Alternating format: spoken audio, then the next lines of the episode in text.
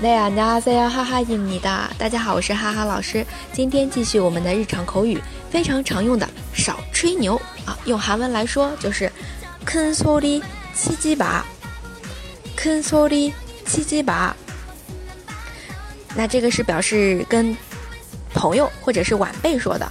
如果是跟长辈的话，当然得用得用敬语喽，那就是큰소리치지마세 요， 큰소리치지 马赛哟，学会了吗？啊，非常常用的，你少吹牛了。那么今天就到这里了，明天见，雷雨陪给啊。